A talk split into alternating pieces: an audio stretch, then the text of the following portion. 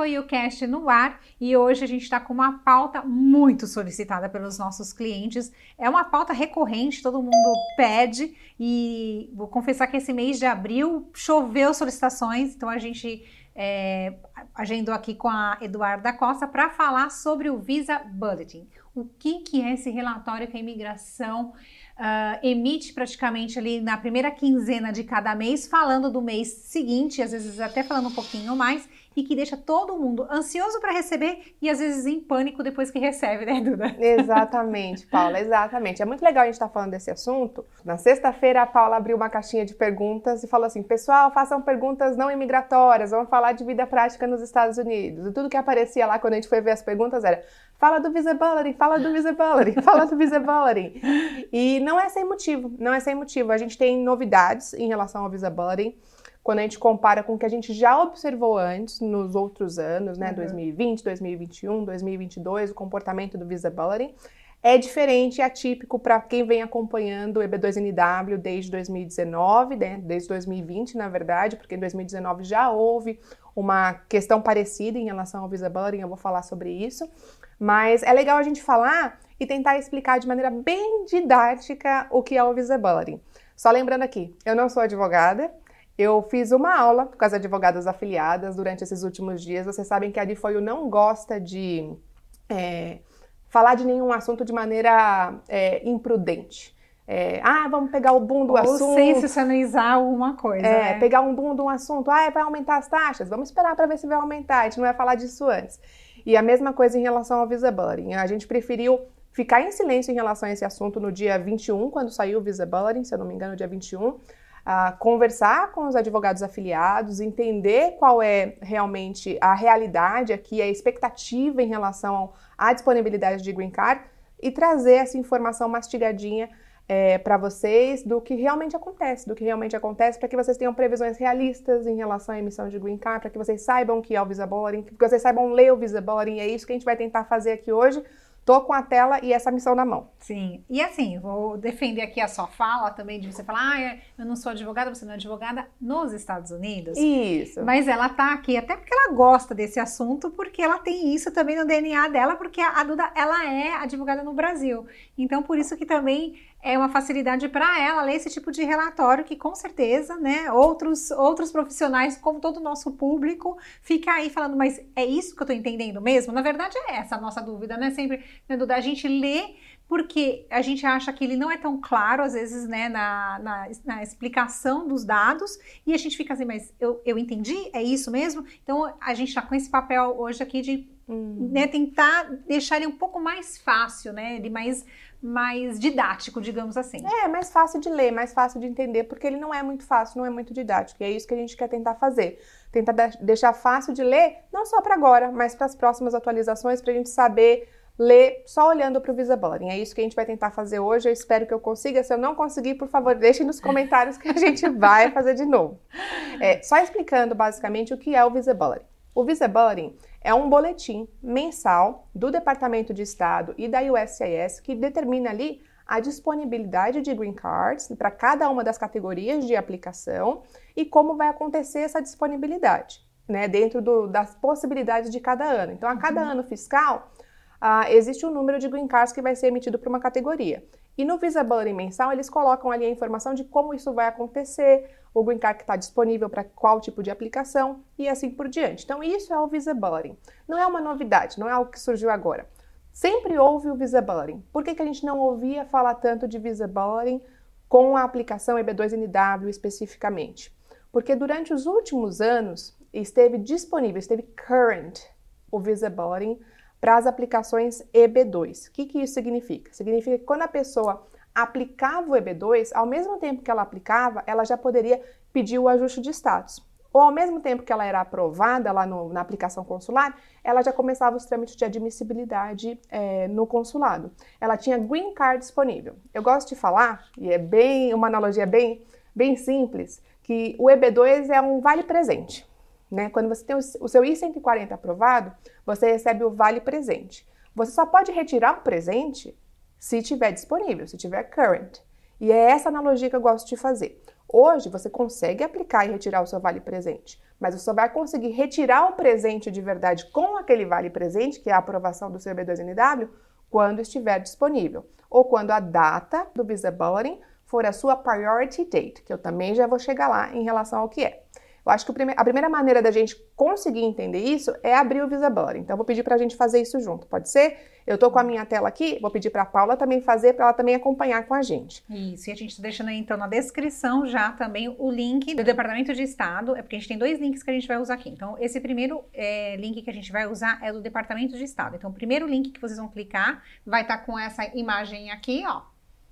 E aí, é esse que a gente vai usar agora para a Duda tentar explicar para vocês o que informações são essas, o que, que vocês precisam entender. Vamos lá. Tá. Se a pessoa jogar no Google Visibility, ela consegue chegar nessa página. Uhum. Esse daqui já é o de abril. Como a Paula falou, a gente sempre tem a expectativa, mais ou menos ali no meio do, de um mês, que saia o Visibility que vai reger as regras do mês seguinte. Uhum. Então, lá para o dia 15 de março, a gente espera o o bulletin de abril. Uhum. Isso é certo? Que é no dia 15 exatamente? Não é certo. Esse mês saiu no dia 21, se eu não me engano.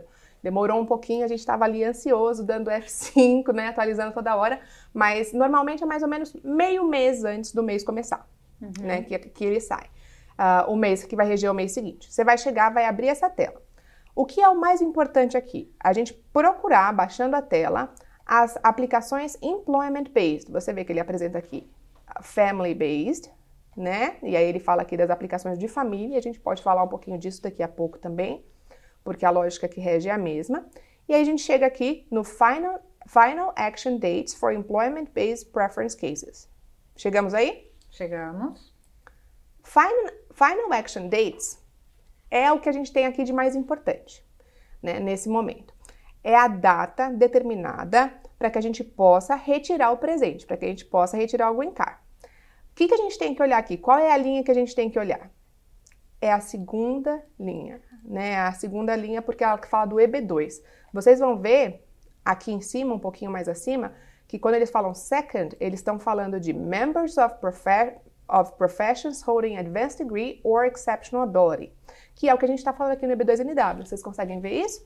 Uhum. Então, é, a gente tem que olhar a segunda categoria. Sempre vai haver uma legenda aqui no próprio site, na própria página, sobre a categoria que você deve olhar. Então, vocês têm que olhar a segunda categoria. Aí a gente tem a fila por países, né? Isso daqui é a nacionalidade do aplicante, né?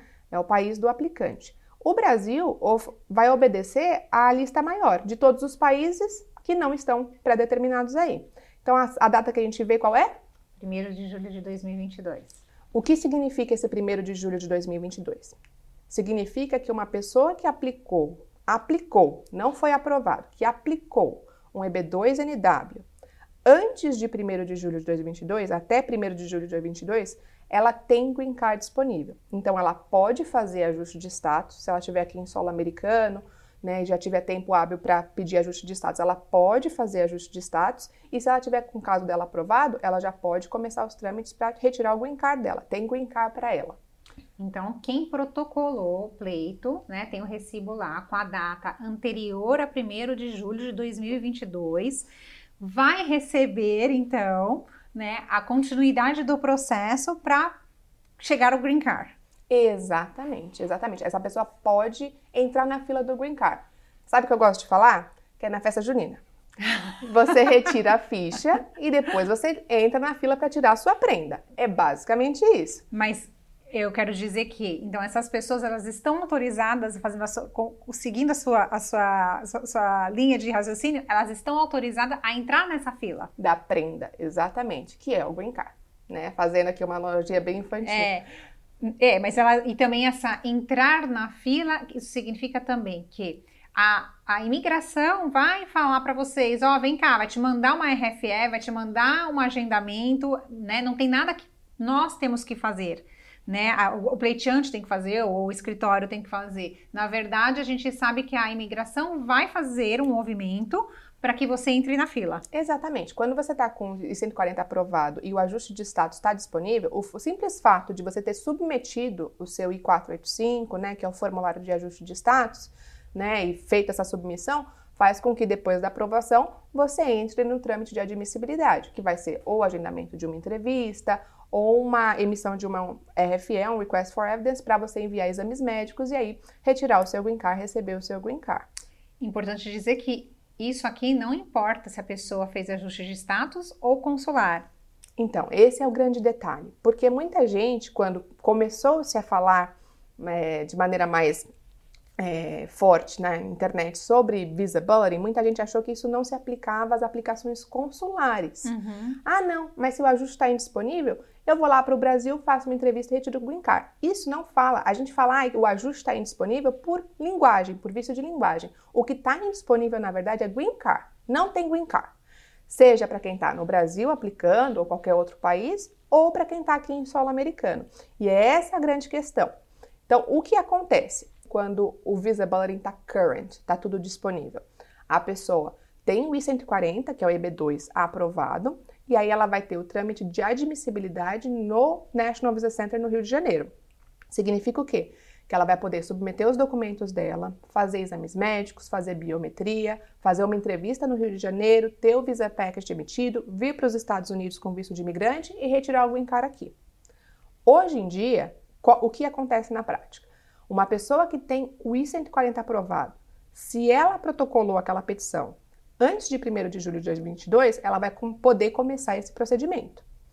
Se ela protocolou essa petição depois de julho de 2022, ela não vai poder ter essa entrevista no Brasil ainda. Ela vai ter que aguardar os próximos boletins da imigração para ver quando a data vai ser posterior à data do protocolo dela.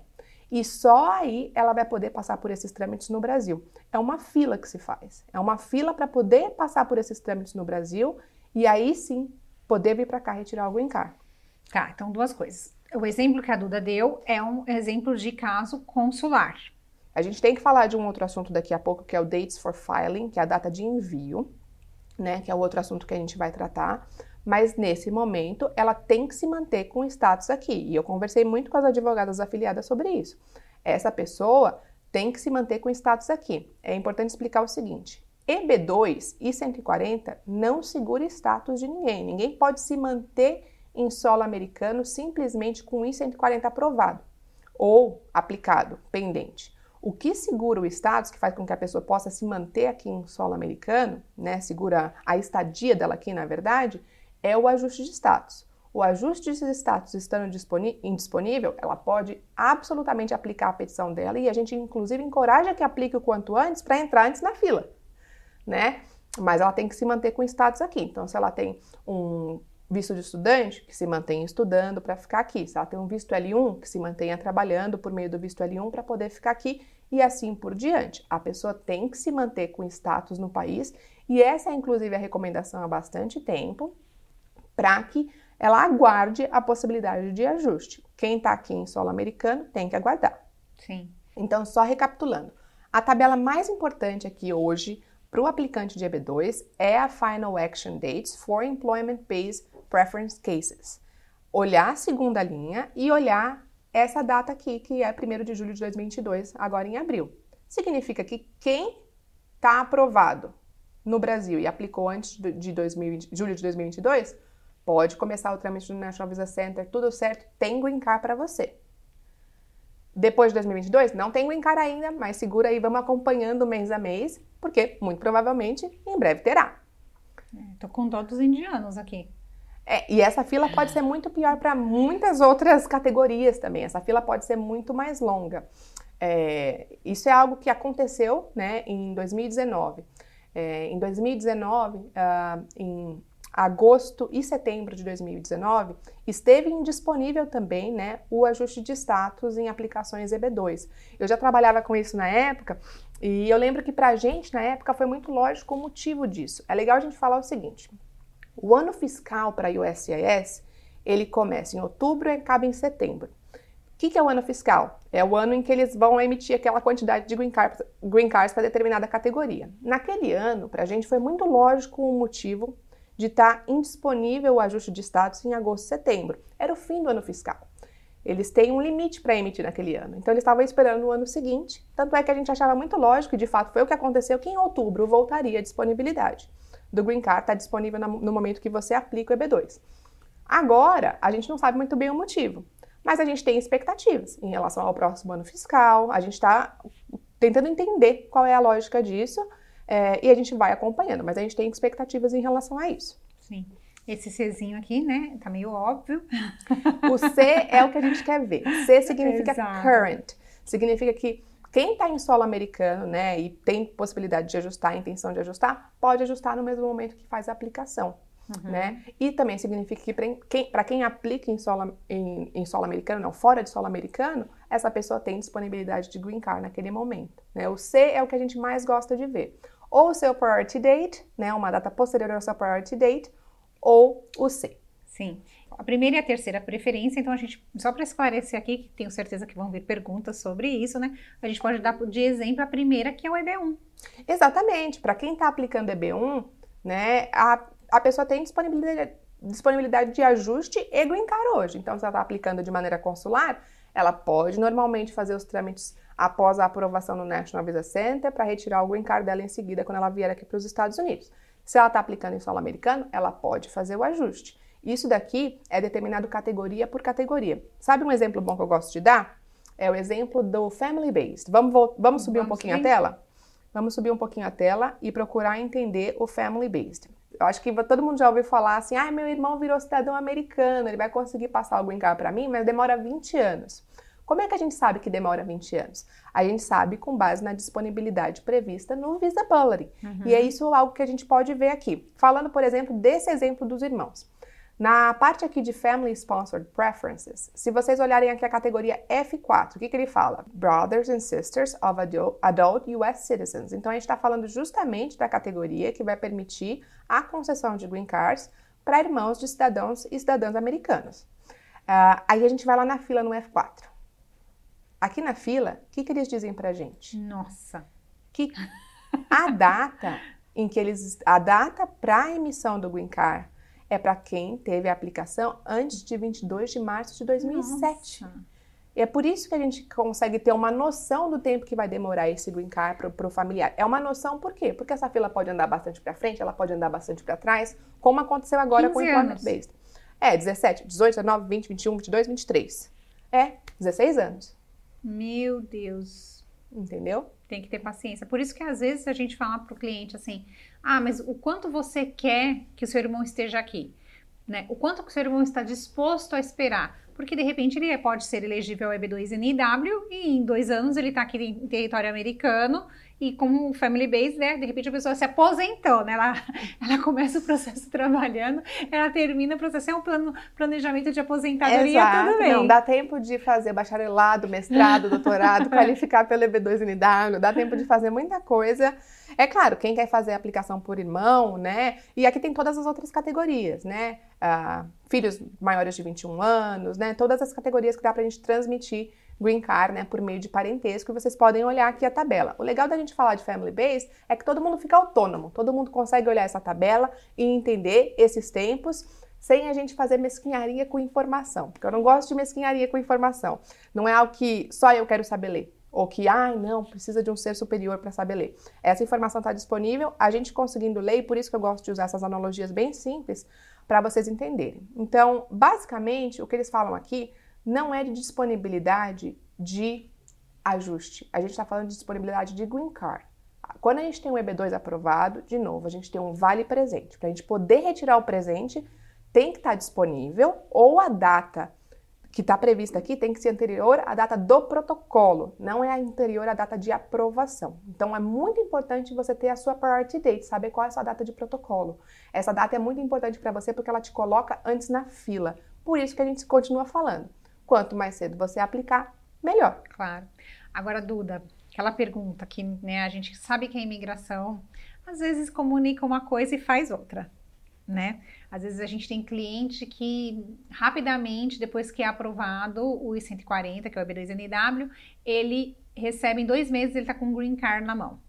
Né? E aí você, como que a gente justifica isso para o nosso cliente? Vai falar, poxa, mas eu sei de alguém que foi aprovado, foi protocolou antes, né? O quanto que a gente pode falar assim, olha, realmente podemos confiar 100% na informação que está sendo divulgada pela USCIS, É, ou a- pelo departamento, né? Na verdade, o Departamento de Estado. Quando o Green Card está disponível, ah, existe um fator subjetivo. Então, quando o Green Card está disponível, às vezes a pessoa faz a aplicação do ajuste, rapidamente ela recebe autorização de trabalho e viagem, depois da aprovação ela rapidamente recebe o Green Card, porque isso também vai depe- depender do- da localidade dela, do- de como está sendo aquele processamento específico. Não é incomum a gente ver em famílias que a autorização de trabalho seja bem mais rápido para um familiar do que para outro. Isso daí realmente tem um fator aleatório. Agora, o que está no Visibility está escrito em pedra.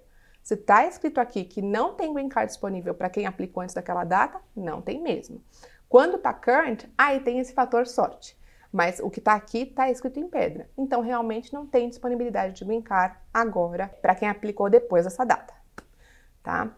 É, tem um assunto que eu quero falar também, que é o Dates for Filing. Eu vi bastante burburinho na internet é, durante esses, esses dias, aí, desde que saiu o último Visibility, sobre Dates for Filing, que é a próxima tabela que a gente vai ver.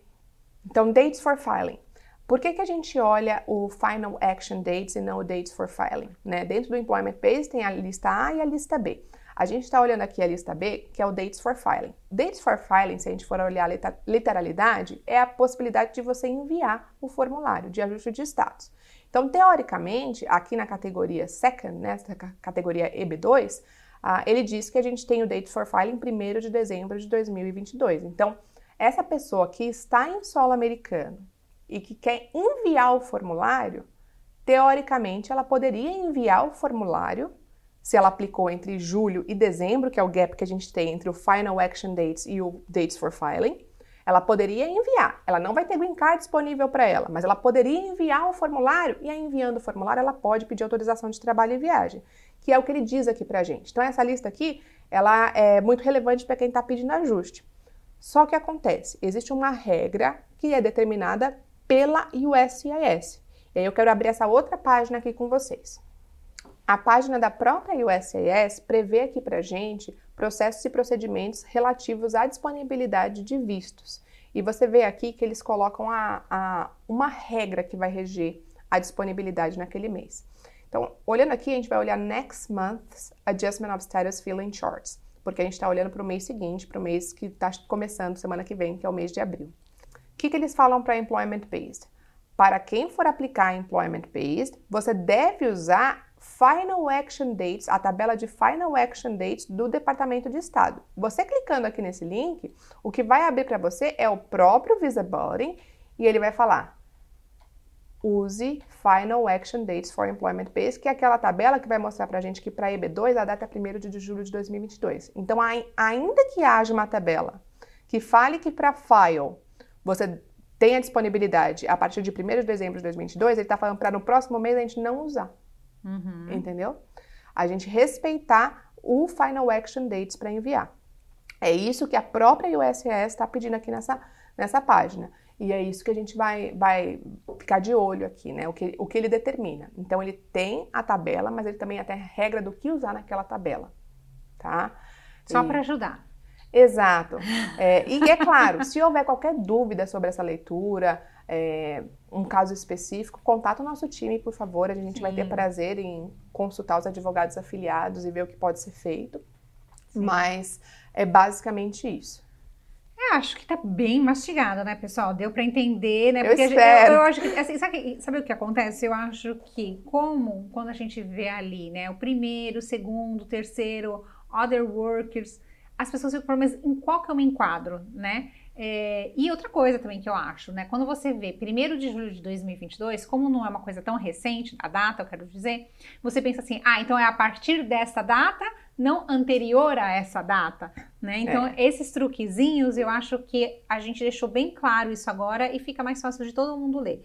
E agora vai ter mais gente ansiosa ainda pelo Visibility, né? Vai, vai. Então, lá para o dia 15 do próximo mês, a gente já pode começar a atualizar a página, ver o que a gente vai ter de novidades para maio. E a gente vai acompanhando mês a mês. Havendo novidades, a gente volta aqui. De novo, é, a gente não ouvia falar muito desse assunto, porque até então, desde é, setembro de 2019, estava current, estava disponível. Então, ao mesmo tempo que a pessoa ela tirava o vale presente, ela já podia retirar o presente dela. Agora tem essa, essa fila de espera entre retirar o vale presente, que é a aprovação do EB2 do I-140, e o green card em si. né? Por isso que a gente fala que uh, não é um, o EB2 não é um green card é uma aplicação que pode te levar ao green card, que vai te, te, permitir retirar o green card. É por isso que a gente fala dessa maneira e é por isso que essa parte linguística, essa linguagem tem tanta importância, porque não é de fato o green card. E por Sim. isso que não é um visto estampado no passaporte, Exato. né? É uma aplicação que vai te permitir retirar o green card. E é essa retirada que está sendo adiada pelo Visa Buddy. Mas como a gente viu, existem aplicações em que essa retirada é muito mais retardada né? Existe uma fila muito maior. Continua sendo um tempo de espera razoavelmente curto, uhum. mesmo com esse retrocesso que houve. É, então, a gente não fica nem um pouco desanimado em relação a isso. Inclusive, pelo contrário. Né? Eu acho que é o momento realmente de investir na aplicação para a gente entrar nessa fila antes, fazer o quanto antes, em contrapartida a essa indisponibilidade do ajuste nesse momento tem o Premium Processing agora, então a pessoa pode ter essa aprovação em mãos primeiro para entrar na fila do Green Card primeiro. É um momento muito bacana para investir. E caso haja qualquer dúvida, por favor, vocês chamem a gente. Sim, e eu vou te falar, a gente tem muitos clientes que é, falam assim, ah, eu comecei a pensar nisso, quero muito aplicar, de repente dá um, um piscar de olhos, passou um ano e eu não fiz nada. Uhum. Né? Então é isso, gente. Se vocês estão determinados a mudar para os Estados Unidos, a morar nos Estados Unidos, a trabalhar legalmente, a ter a residência permanente nos Estados Unidos, você tem que dar o primeiro passo porque existe uma burocracia que tem que ser cumprida e faz parte do jogo, né? Então, se você ainda não começou seu processo, se você tem interesse, eu vou deixar aqui o e-mail da DFOU, que é o info@dfoiuusa.com, para fazer a aplicação para o EB2NW tudo começa com uma análise do jurídico do seu currículo para saber se você é elegível ou não ao pleito. Porque você pode ter, às vezes, a formação, mas não tem o tempo de experiência suficiente, ou vice-versa, e aí o jurídico passa toda a orientação e isso é transmitido para vocês. É o primeiro passo para o B2. Óbvio, a Difuil faz outras aplicações, tem outros vistos que a gente pode te ajudar também, mas a gente está falando aqui muito do EB2NW porque a Difuil é especialista no EB2NW, né? Eduardo? Exato, e é o assunto do momento agora com o Visibility, com tudo isso. Eu acho que é o momento de começar, é sempre o quanto antes se é realmente essa ideia. Ninguém tem noção da quantidade de mensagens que eu recebi quando esse Visibility é, saiu de, ai, nossa, a gente conversou há um ano e eu não comecei. Então fala, vamos é começar é agora, né? Vamos começar é agora. É, a gente está sempre à disposição, foi um prazer falar disso com vocês. Espero que tenha ficado claro, mas se não ficar, a gente volta. Com certeza. E para outras pautas como essa que veio do pedido de vocês, a gente está aqui porque vocês pediram, a gente deixa aqui abertos comentários, tanto nas nossas páginas do Instagram, do Facebook. Compartilhe esse vídeo com quem está fazendo a aplicação e tem essa dúvida também, porque afinal de contas, informação boa a gente tem que compartilhar, né? Muito obrigada, pessoal. Semana que vem a gente volta com mais um de Foi o Cast. Até mais. Tchau, tchau. Tchau, tchau.